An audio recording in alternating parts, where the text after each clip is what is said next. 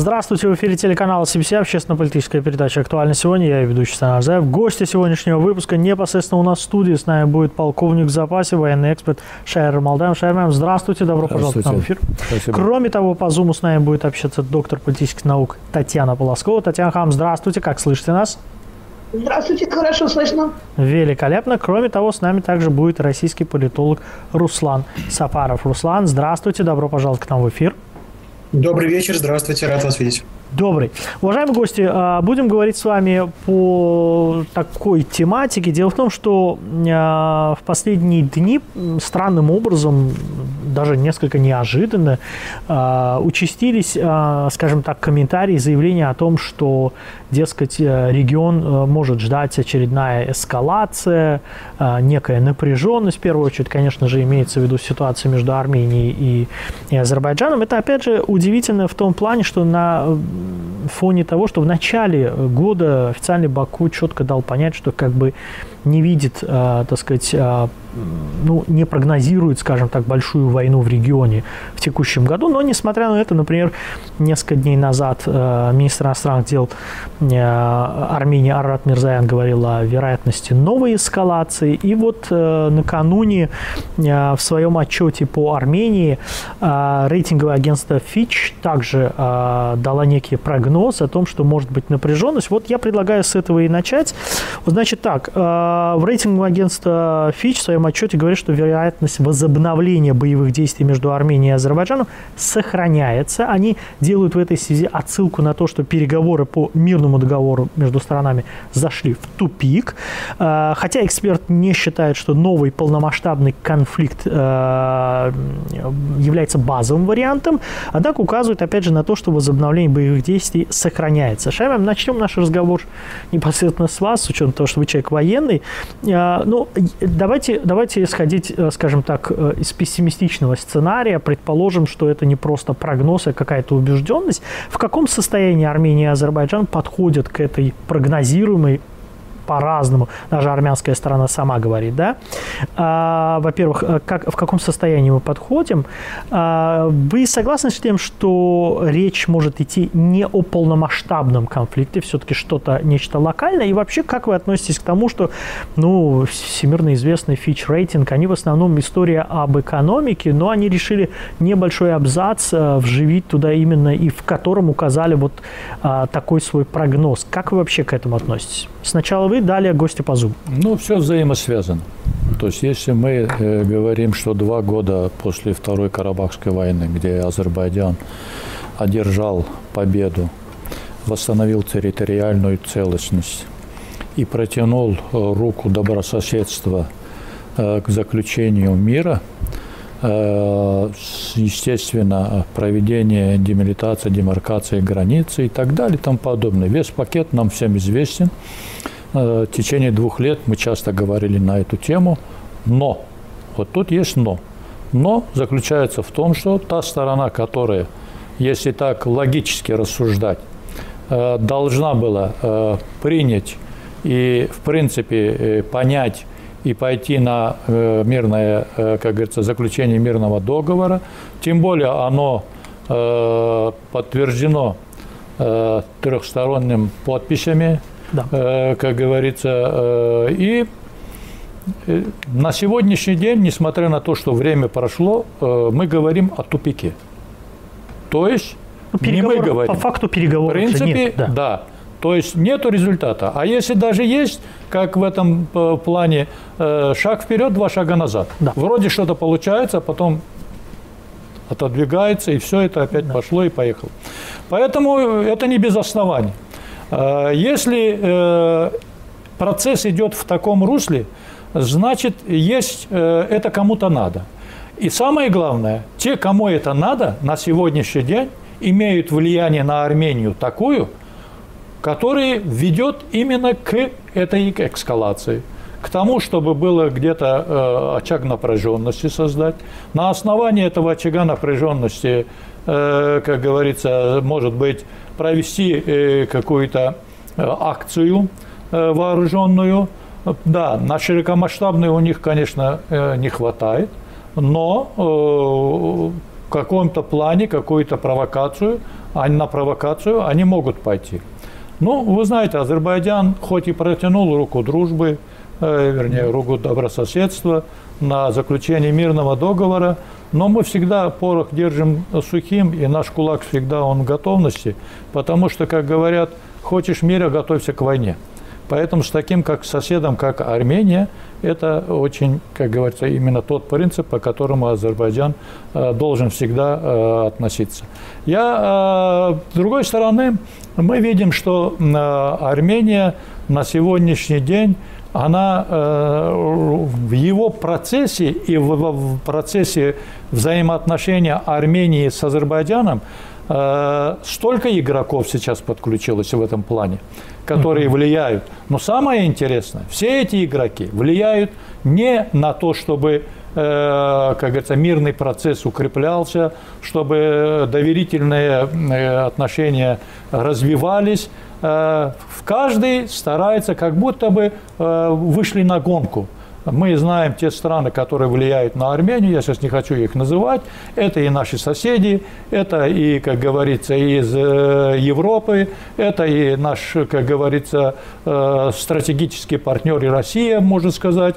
В принципе, если так э, говорить, вот такое, такое впечатление складывается, что все эти силы, они вот кто больше сможет влить вот именно, как говорится, подлить Э, масло в огонь, если так можно назвать. Конечно, обстановка не очень хорошая. И я скажу, что э, Азербайджан, э, как говорится, э, все-таки думает, что э, в определенном плане разум должен взять, взять верх. То есть ожидания да. такие, что в Армении... Но с другой стороны, э, вы знаете, э, Азербайджан сегодня э, укрепляет свою обороноспособность, армия наша достаточно сильная, она подготовленная, идет интенсивная боевая подготовка. Мы провели, провели очень много работы в, можно сказать, в реорганизации нашей армии.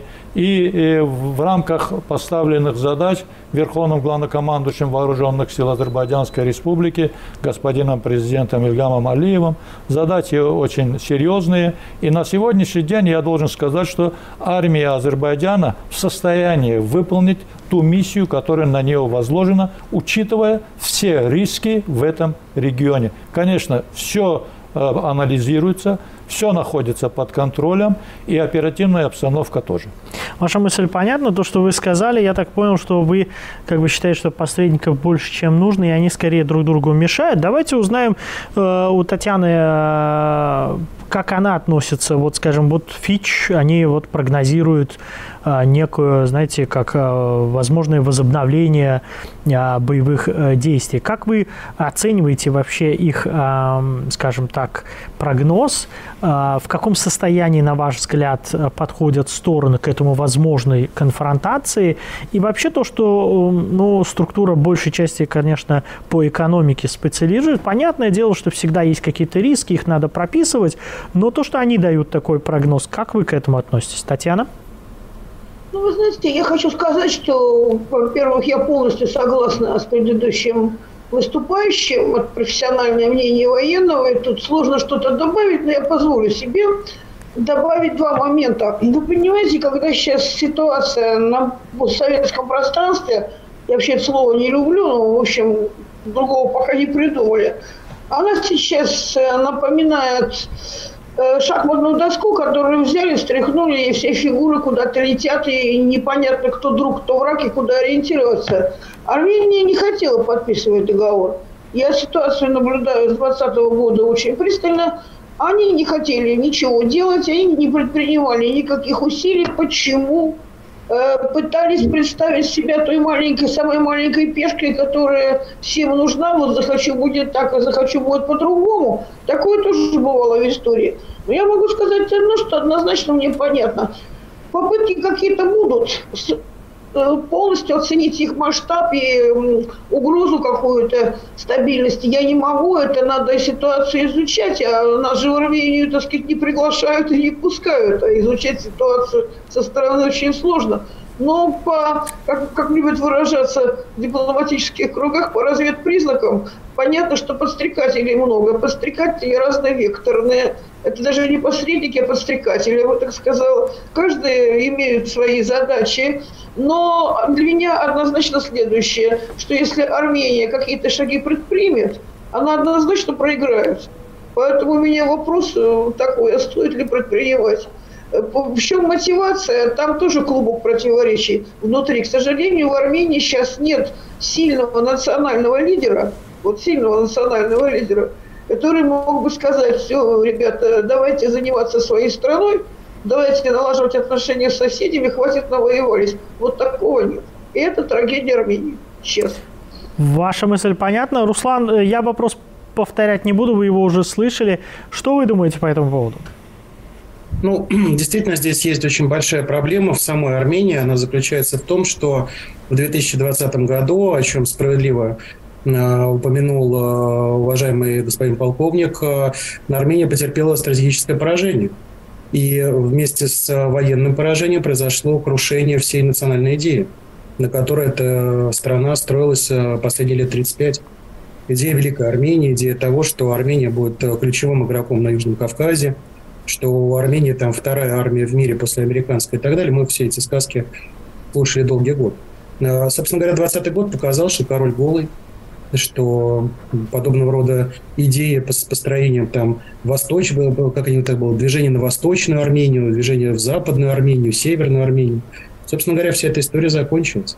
То, что касается позиции господина Пашиняна, я думаю, что он прекрасно отдает себе отчет в том, что он с удовольствием бы избавился от этого чемодана без ручки под названием «Карабахский армяне». Проблема просто заключается в том, что он тоже не всесилен. Во-первых, у него есть обязательства перед его западными партнерами. Есть, э, скажем так, достаточно сложная игра, которая идет между Москвой и Анкарой э, в регионе, и Армения тоже вынуждена в этом во всем участвовать. Поэтому, естественно, что ситуация достаточно напряженная. Если говорить о прогнозах э, Фича, ну, вообще Фич делает очень неплохие экономические прогнозы. Насчет военных в данном случае будем посмотреть, насколько их прогноз удастся.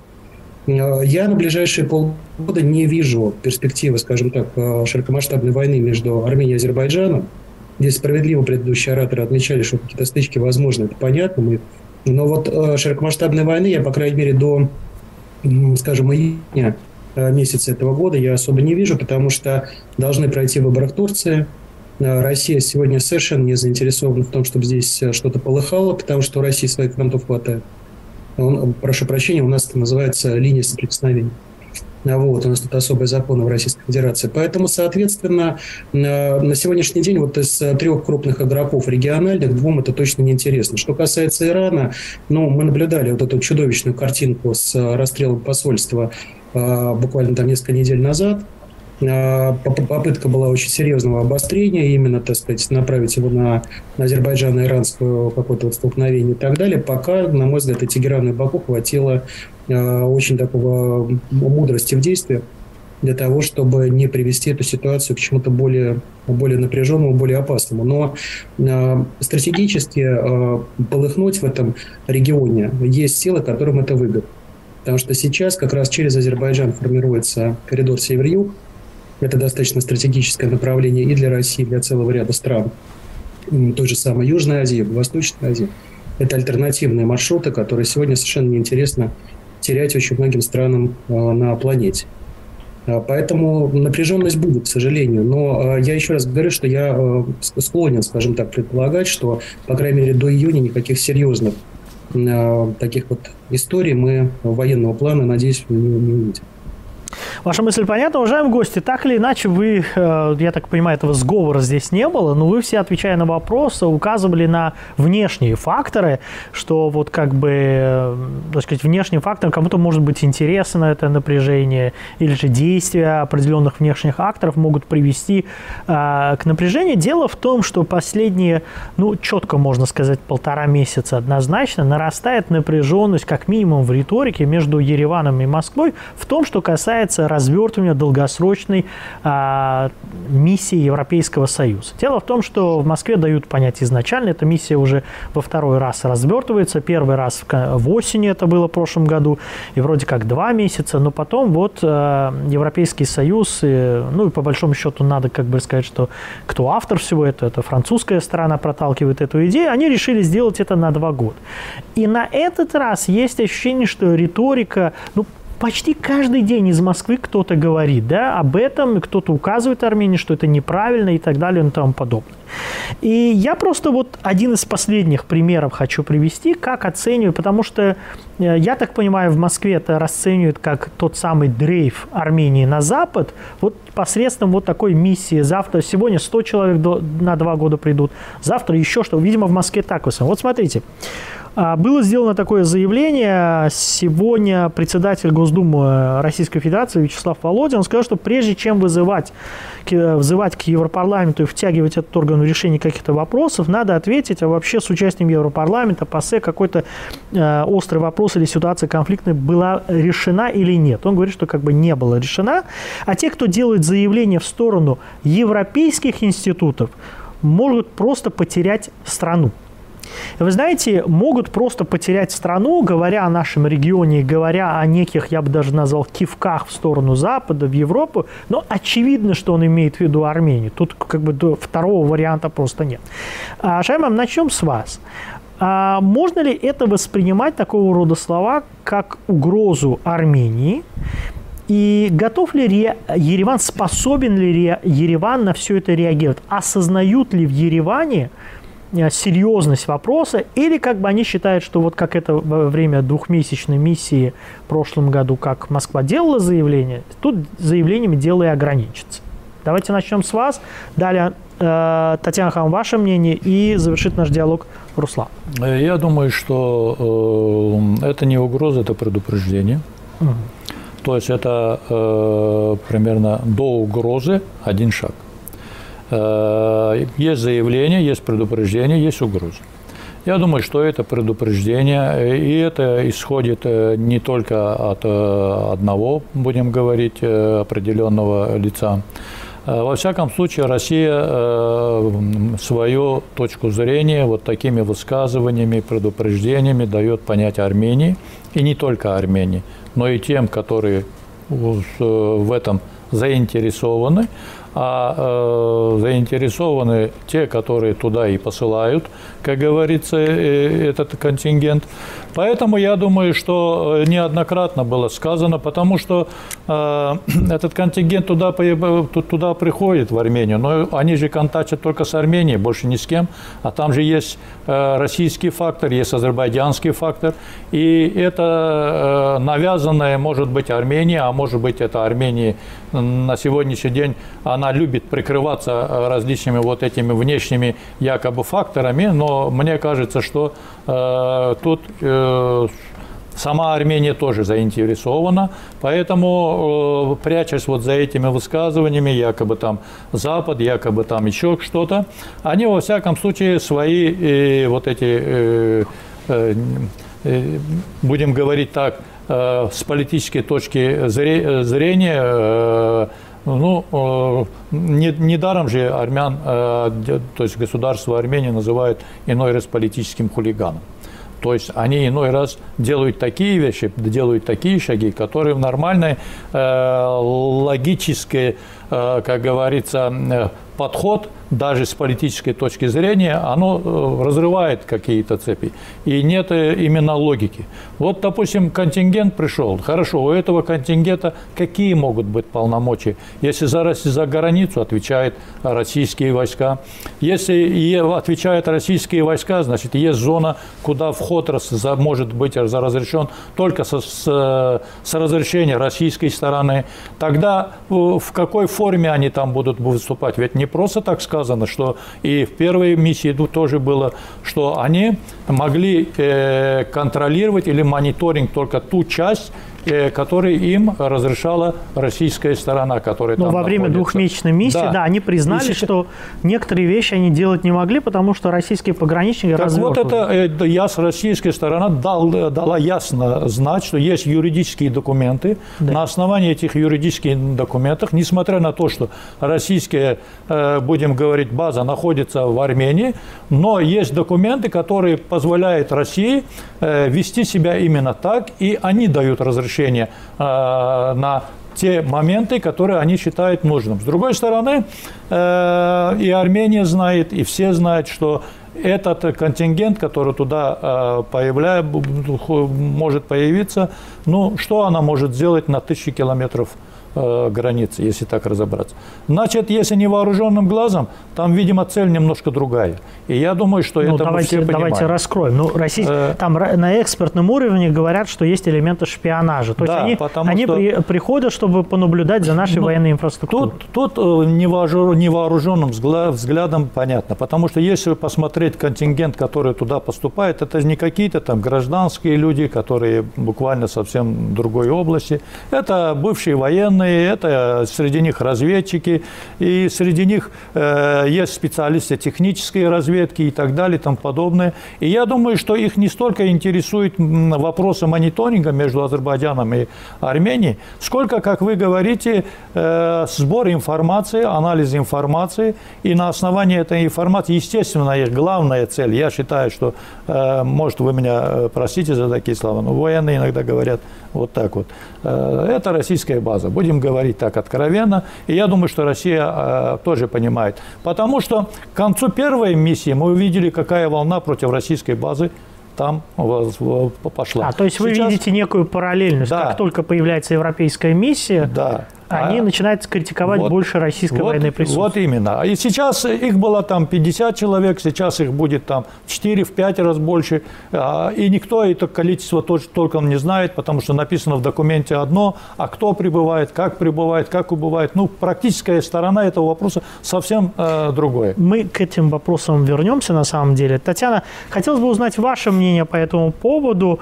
А, Воспринимать ли слова ну, главы э, Госдумы как угрозу, как предупреждение? И насколько в Армении, понимаете, отдают себе отчет, во что они ввязываются? То есть они воспринимают это то, что Россия слишком занята, мол, и реагировать будет соответствующим образом.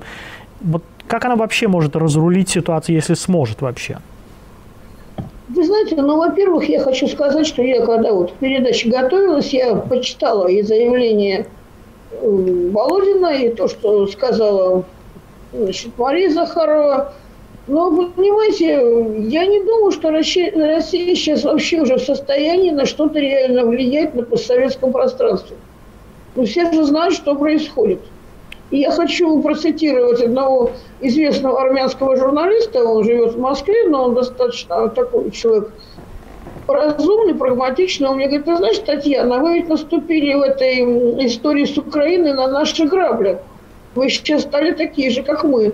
Я говорю, в смысле? Ну, вы тоже считали, что мы великие, что у нас вторая армия в мире, что мы всех победим, у нас огромная сеть за границей. Вы считали так же, что в результате вы знаете, когда уже начинают сравнивать потенциалы, говорить, что мы на что-то серьезно можем повлиять, я не думаю. Одно дело делать заявление, другое дело делать реальную работу. У нас вообще проблема с этим. Вот сейчас я как человек, который занимался профессионально во внешнеполитическом ведомстве странами СНГ долгое время, постсоветскими странами, я могу сказать, что у нас нет там ни сети реальной, ни реального влияния. У нас все строится на пафосных заявлениях и на идеологемах. Как бы это ни было печально кому-то слышать. Поэтому я думаю, что здесь, э, ну, вы знаете, а кто сейчас кого использует? Россия будет предупреждать Армению и влиять, или это хвост виляет с собакой? То есть вот если вы так себя вот будете ставить, так вот повернемся, как недавно выступал один армянский политик и сказал, а вот мы расскажем, кто нам, когда начинался Карабахский конфликт, давал оружие. Вот мы все это расскажем. Оружие давали вы, вот мы про вас все расскажем. Ну вот, вот на, на таком уровне. Поэтому, вы знаете, Ой, я вообще вот как гражданка России могу сказать, что мне бы, конечно, больше хотелось, чтобы наша страна занималась, в конце концов, сама собой. Потому что ситуация прискорбная в регионах. Я вот катаюсь по регионам и сейчас в регионах. А то, что касается реальной внешней политики, там предупреждений, замечаний и вот угроз, как господин военный сказал, для этого надо иметь ресурс. Но у нас сейчас все увидели, какой у нас реальный ресурс. Как ни прискорбно. Теперь, что касается Армении, вы понимаете, она сейчас настолько разношерстна, и в России, и в, и в Армении. Я вот общаюсь с, с разными политиками, простыми людьми, диаспорой и так далее. Ну, нет уже единой никакой армянской идеи. Ее нет. А в чем заключается армянская идея? Воевать с Турцией? Ну, это смешно. В чем она заключается? Говорить о своем величии, но сейчас таких великих у нас много ходит. Вот, и, и все показывают, какие они великие. Поэтому я думаю, что мне вот, знаете, очень жаль. Чего? Поскольку я все-таки не военный, я переговорщик, когда-то была неплохим переговорщиком, наверное. Мне очень жаль, что у нас, к сожалению, слабо развит в России институт э, переговорной практики в конфликтных ситуациях. Вот мы умеем только предупреждать, пугать, потом еще чего-то. А где наши знаменитые переговорщики? Как говорил Громыко, лучше 30 лет переговоров, чем день мира. Поэтому я думаю, нас там на самом деле никто не боится. Вот, то, что касается присутствия миссии, я тоже полностью согласна. Ну а что, а чем занимается организация «Врачи без границ»? Вот пусть они сейчас слушают меня, на меня не обижаются. В этой, в этой организации половина не знает, от чего принимают аноним. Просто я с ними сталкивалась еще в Чечне. Поэтому, естественно, вот э, эта миссия будет заниматься совсем другим. И еще я считаю, что мы, как международная общественность, имеем право спросить, а вот, вот вы проводите мониторинг, вот нам очень интересно, любопытно очень. А что вы там, так сказать, нарыли, вы почитали? Потому что та миссия, которая была перед этим там, тоже, которая занималась мониторингом а результаты-то где? Они опубликованы Ва- вообще? Да, ваша, ваша мысль понятна. Э, Руслан, я хотел бы узнать ваше мнение. Ну вот мнение Татьяны, она несколько пессимистичное, что э, все останется на уровне риторики тех самых двух месяцев. Ну, гость непосредственно в студии, я думаю, что он, он полагает, что Россия настроена более решительно, но рассудит нас, конечно же, время, когда мы это все увидим. Но хотелось бы, Руслан, опять же, узнать ваше мнение. Ну, по поводу той ситуации, которая сложилась в самой Армении, мы частично уже этого коснулись. И я здесь соглашусь с уважаемой э, коллегой, с уважаемой Татьяной. Действительно, Армения сегодня – это очень разношерстная э, территория, политически разношерстная. Потому что там есть такие э, силы, как э, давно всем нам известный Дашнак Цутюн, есть да, новые силы типа Соснацрер, есть Европейская партия и так далее. Есть э, силы пророссийские, там процентов 20 тоже остается. Поэтому там действительно политическое разнообразие, в не самом позитивном смысле этого слова. Что касается отношений непосредственно Москва-Ереван, э, здесь очень много проблем. Э, первая проблема заключается в том, что э, здесь мы уже во время этого эфира упоминали трехстороннее заявление, которое подписывалось президентом Азербайджана, президентом России, премьером Армении. Там же есть девятый, если мне память не изменяет, пункт, где российские войска должны были вставать на армяно-иранской границе. У нас вокруг этой истории, собственно говоря, все, все, все, вся проблема вокруг Зангизора, она вокруг этого и строится. Потому что Армения, собственно говоря, не пускает российских пограничников.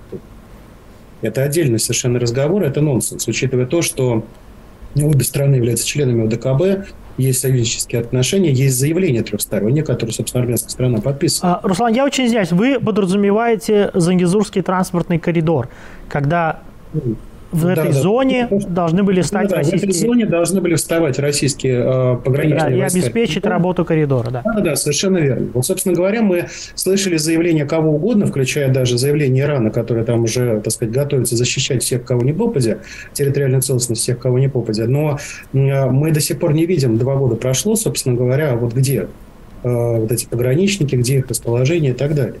Здесь э, очень много есть вопросов, которые есть у Москвы к Еревану. Э, что касается э, того, э, почему Армения может, скажем так, сегодня себе позволять какие-то такие странные действия в отношении России, здесь ситуация связана с несколькими факторами. Первый фактор частично коснулся уже его моя уважаемая коллега Татьяна, когда она сказала, что действительно в России достаточно сложно сейчас экономические там проблемы имеются и так далее. И Армения, которая имеет замечательный уже многодесятилетний опыт обхождения санкций в отношении Ирана, например, и так далее, она сейчас оказывает, естественно, определенную помощь России в этих вопросах. Понятное дело, что определенная зависимость у России в этой связи появляется. Пусть небольшая, но она есть. А у России на сегодняшний день есть понимание того, что разрешение конфликта между э, Арменией и Азербайджаном, оно может строиться исключительно на соблюдении территориальной целостности Азербайджана. Об этом говорил многократно и президент Российской Федерации тогда, да, там министр иностранных дел, все прочее. А, понятное дело, что в этой ситуации Россия э, вынуждена что-то говорить своему союзнику. Потому что и Азербайджан союзническое государство, и Россия, и Армения союзническое государство для России. Здесь э, получается, что как бы в результате, понятное дело, что это было в результате военных действий, это все, все по справедливости, но э, кто-то должен признать себя проигравшим. Поэтому, естественно, Армения всячески пытается вот играть, разыгрывать эту карту перед Москвой что вот как же так, мы союзники, а вы вот тут нас обижаете. Извините, что я перевожу это немножко на такой э, обычный язык, но по-другому это не разыграешь. Там, собственно говоря, армянская дипломатия это не, это не вершина дипломатического искусства. Там розыгрыш вот в этом состоит. Естественно, начинаются какие-то забеги э, в сторону Европы. Вот Россия противостоит европейцам, мы сейчас будем там с Европой. А у нас вот замечательные контакты с Парижем и прочие какие-то истории. Мы параллельно еще Турции поднасолим. Французы с удовольствием на это соглашаются. Они говорят, да, конечно, конечно, давайте, ребята.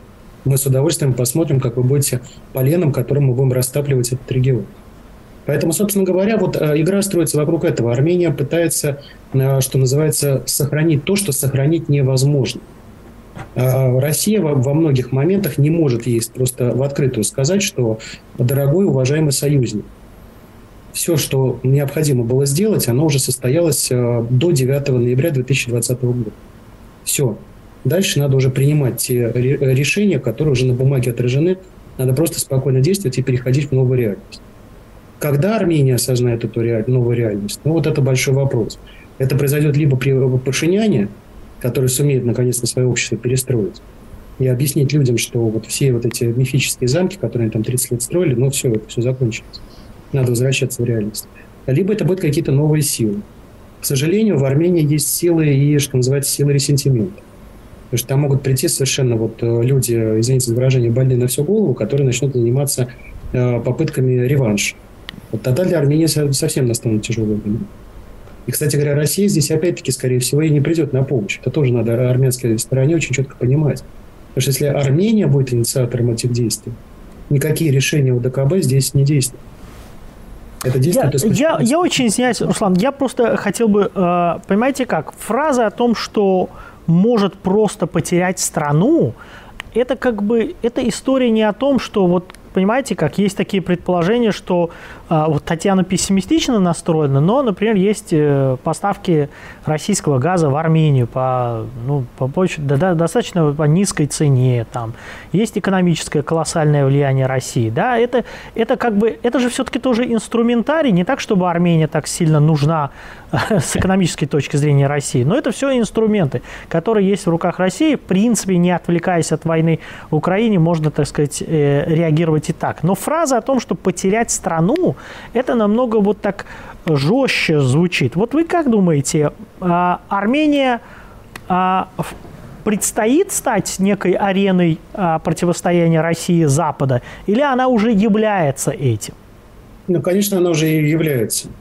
Более того, сегодня практически вся территория постсоветского пространства, все страны СНГ являются этой ареной.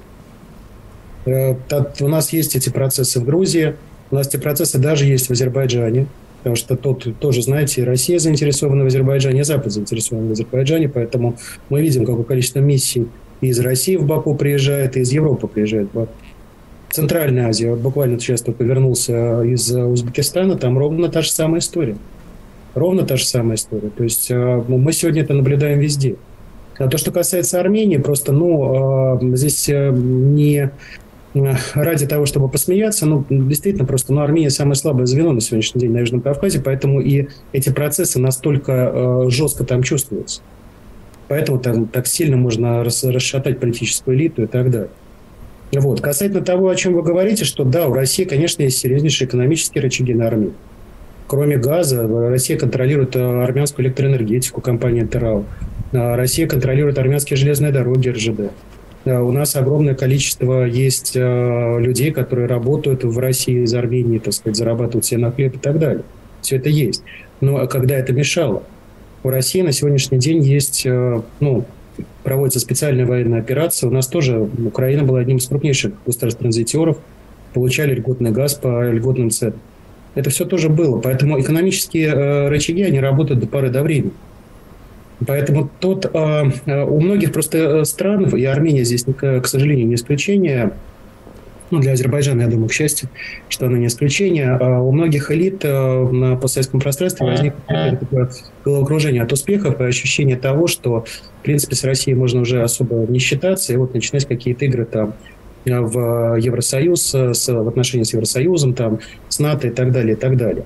Но как бы это не было преждевременно для самой Армении. Потому что у России, понимаете, всегда остается еще один вариант. Россия в любой момент может эту шахматную доску совершенно спокойно перевернуть. Давно просто вывести своих миротворцев и сказать, все, ребят, спасибо. Мы, мы побыли вот этими миротворцами, у нас э, на самом-то деле статуса никакого миротворчества там нету. Давайте тоже откровенно. Никакие документы там не оформлены и так далее. Ну вот нам сейчас нужны, условно говоря, войска там э, в зоне проведения СВО. Все. И с чем остается Армения в этой ситуации? Поэтому... Ваша... Да.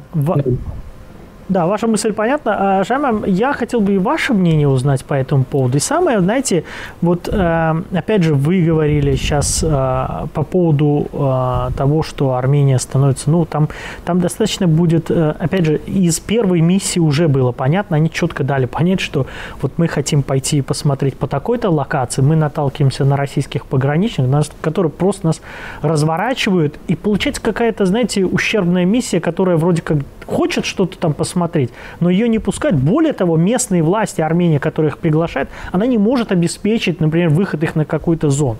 Вот я бы хотел бы узнать ваше мнение. А вот те, которые посылают, вот гость из России сказал по поводу французов, по поводу дров, которые они готовы бросить в, тропку, в топку вот те, которые их посылают туда, они насколько осознают э, напряженность всей ситуации? Потому что вот опять же я возвращаюсь к мысли гостя из России, который сказал, что вот шахматную доску можно в любой момент перевернуть.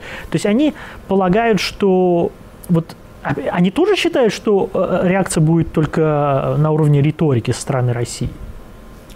Ну, во-первых, я должен сказать, что, возвращаясь вот тому, что я говорил, предупреждение, в принципе, России ничего не надо делать.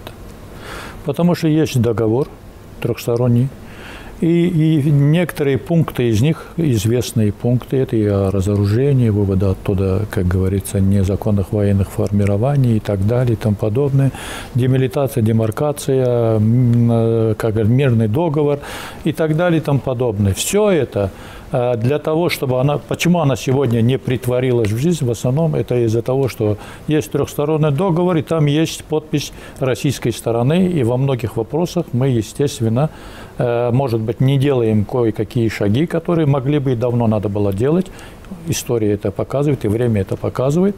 Э, вот. Просто я думаю, что э, если Россия даст возможность Азербайджану э, выполнить эти все пункты, Азербайджан может все эти пункты выполнить сам, и тем более есть юридический документ. То есть, грубо говоря, если российские миротворцы говорят, что вот мы не можем разоружить, да. но если вы хотите, да да. Ну, они могут сослаться, что у них нет тяжелой техники, авиации. Нет, они не, не должны на это сослаться. Я думаю, что есть договор, на основании договора Азербайджан То есть они встанут в сторону и Да, вот и все. В принципе, я думаю, что э, вот э, в этом и звучит. С другой стороны, есть понятие такое принуждение к миру. Мы не можем долгое время бесконечно ждать, когда э, Армения заключит с нами мирный договор.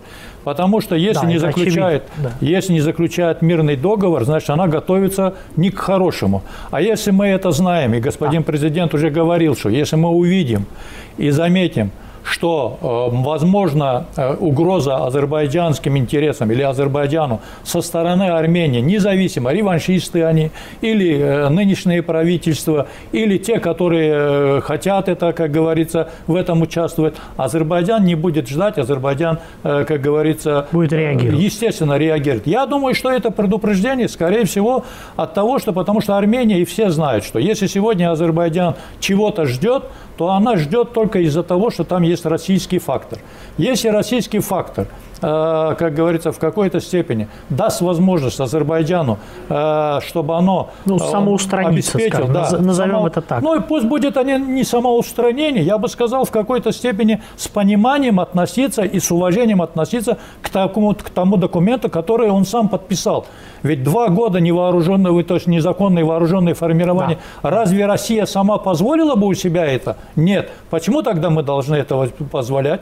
Поэтому я думаю, что этот вопрос уже Э, и это предупреждение в том числе, в том числе э, заложено именно то, что вполне возможно, что Россия может сказать, что Азербайджану, что тогда, то есть ослабить просто свое влияние э, на эти факторы, которые находятся здесь. Теперь, что касается в отношении того, что вы сказали, отправили туда, э, как говорится, ну, естественно. Осознают они, в какое а, положение они ставят армию? Они осознают, вы знаете, что на сегодняшний день в геополитическом пространстве, э, как говорится, вопрос Южного Кавказа, э, уменьшить влияние России на Южном Кавказе. Э, здесь э, далеко идущие планы.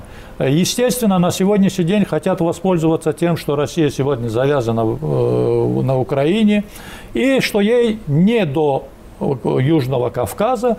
И, может быть, я думаю, что это все-таки разведывательный характер. Посмотреть, какая будет реакция. Если Россия уже начинает предупреждать, и я думаю, что за предупреждением дело не стоит, там есть база. В принципе, для того, чтобы защитить российские интересы на Южном Кавказе, я думаю, что у Армении сил нету помещать. У, этого, у этой миссии непонятной, с, какой, с какими она полномочиями там, тоже ничего не может помещать. Поэтому я думаю, что это все-таки идет типа разведка боем таким. Э, немножко Очень больше. коротко, у нас мало времени да. остается. Поэтому Вы... я думаю, что все прекрасно знают, что делают.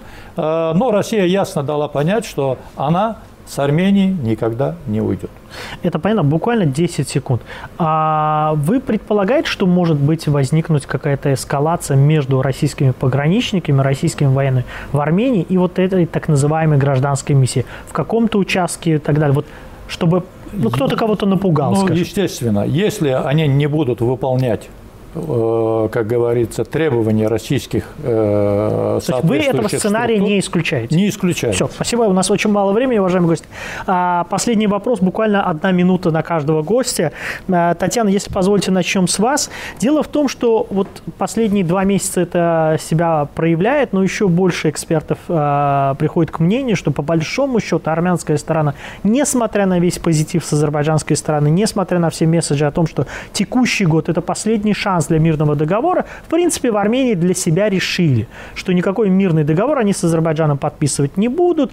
В Баку это интерпретируют тем, что вот армянам что-то там пообещали, видимо, они это ждут и так далее. Я бы хотел бы узнать, Татьяна, в первую очередь, ваше мнение. Насколько это соответствует, опять же, если даже попытаться быть, ну, скажем так, адвокатом дьявола, да, а, а, соответствует интересам армянского народа и Армении как страны с учетом того, что кто-то там пообещал пообещал, не пообещал. Мы живем сейчас в очень турбулентном мире. В мире, где стабильность такое понятие получается. Понятие, то, что э, люди раньше говорили, никогда не произойдет, сейчас это никогда никто не говорит. И чувствуется, что что-то такое, ну, по идее, может произойти и в нашем регионе. Вот насколько это и стратегически соответствует интересам Армении. Давайте, Татьяна, сначала ваше мнение, далее Руслан ваше, и потом возвращаемся в студию буквально по одной минуте.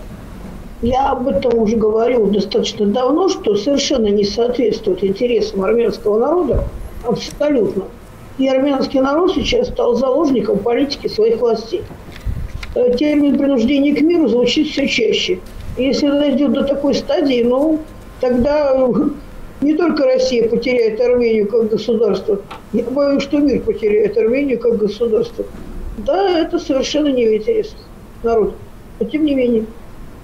Руслан, Ваше мнение? Ну, здесь, здесь соглашусь, что это не в интересах армянского народа. Основной вопрос, кто его спрашивает, этот армянский народ. В этом все а, Что касается ситуации, да, вы знаете, а, вы здесь задавали очень важный вопрос, могут ли быть столкновения между российскими там, войсками, вот, армянами и так далее в самой Армении.